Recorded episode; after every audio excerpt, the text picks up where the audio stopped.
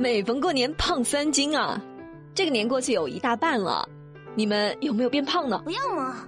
上海的小伙伴们不要急，办个健身卡就行了，也不要担心自己反悔，因为从今年起呢，上海就推出了健身会员卡办卡的七天冷静期，也就是说，在办卡后的七天内呢，只要你没有开卡，随时都可以反悔申请全额退款。这下咱们再也不要为自己的冲动消费买单了。哇哦，不错哟！这只表示只有羡慕的份，希望这个模式尽快在全国推广。好了，我们一起来看看今天的知乎热榜。知乎热榜第一名，为证明麻醉药能够一捂就晕，网红医生拿自己做实验，知乎热度一千七百八十五万。年前，在广东佛山发生了一件特别糟心的事儿。一位二十三岁的女员工被主管灌醉后呢，带去酒店开房，最后在酒店离奇死亡。经过法医的鉴定，女孩是因为吸入了过量的七氟烷中毒而死的。七氟烷是什么？是麻醉药，是各大医院用来做全身麻醉的麻醉药。也就是说，带女生去开房的这名主管是出于某种目的，对女孩使用了过量的麻醉药，导致她死亡的。至于什么目的呢？就不要吱吱多说了。这件事情被越来越多的人关注后呢，到底有没有一捂就晕倒的药，立刻就引起了网友的讨论。关于这个问题，粉丝超过了两百万的妇产科程大夫觉得可行，但是很多麻醉科的医生都表示不可能。没想到，为了保护自己的专业形象，妇产科的程大夫竟然对自己下手了。没错，他用七氟烷做实验。把自己给捂晕了。视频中呢，陈大夫在不反抗、不挣扎的情况下，一分多钟后才被捂晕，根本就不是什么一捂就晕。这也就说明了，像我们小时候听过的，只要坏人靠近你，让你闻一下迷幻药，或者向你吹一口气，你马上就会失去意识，这根本就是谣言。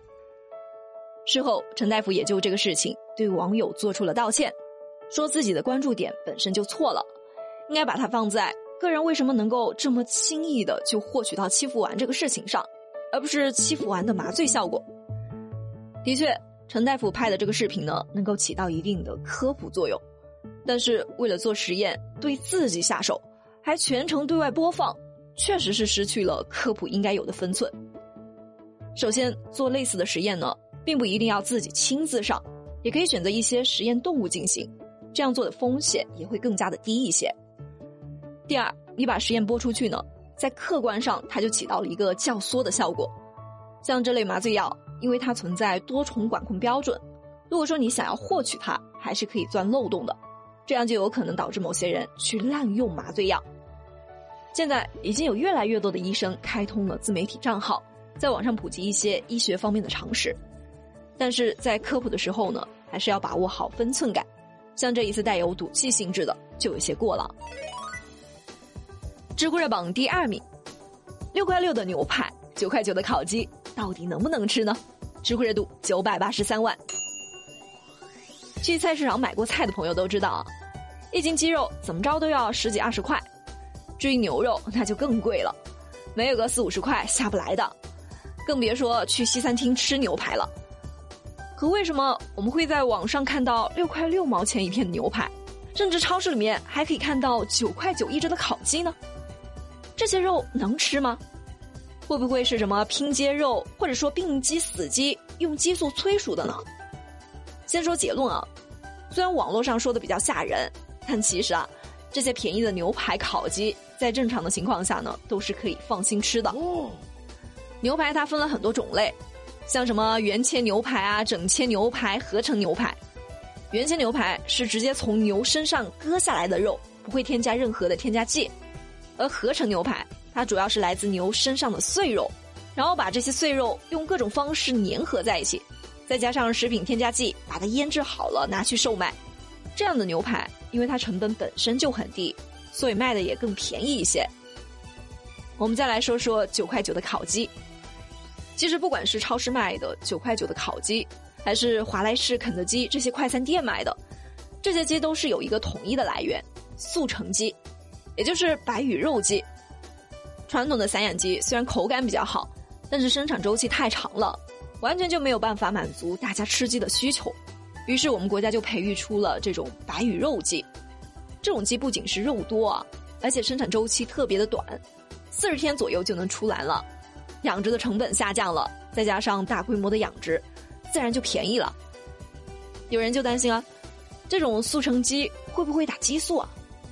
你放一百个心好了，激素要钱，请人给鸡打激素更要钱，这不是偷鸡不成蚀把米吗？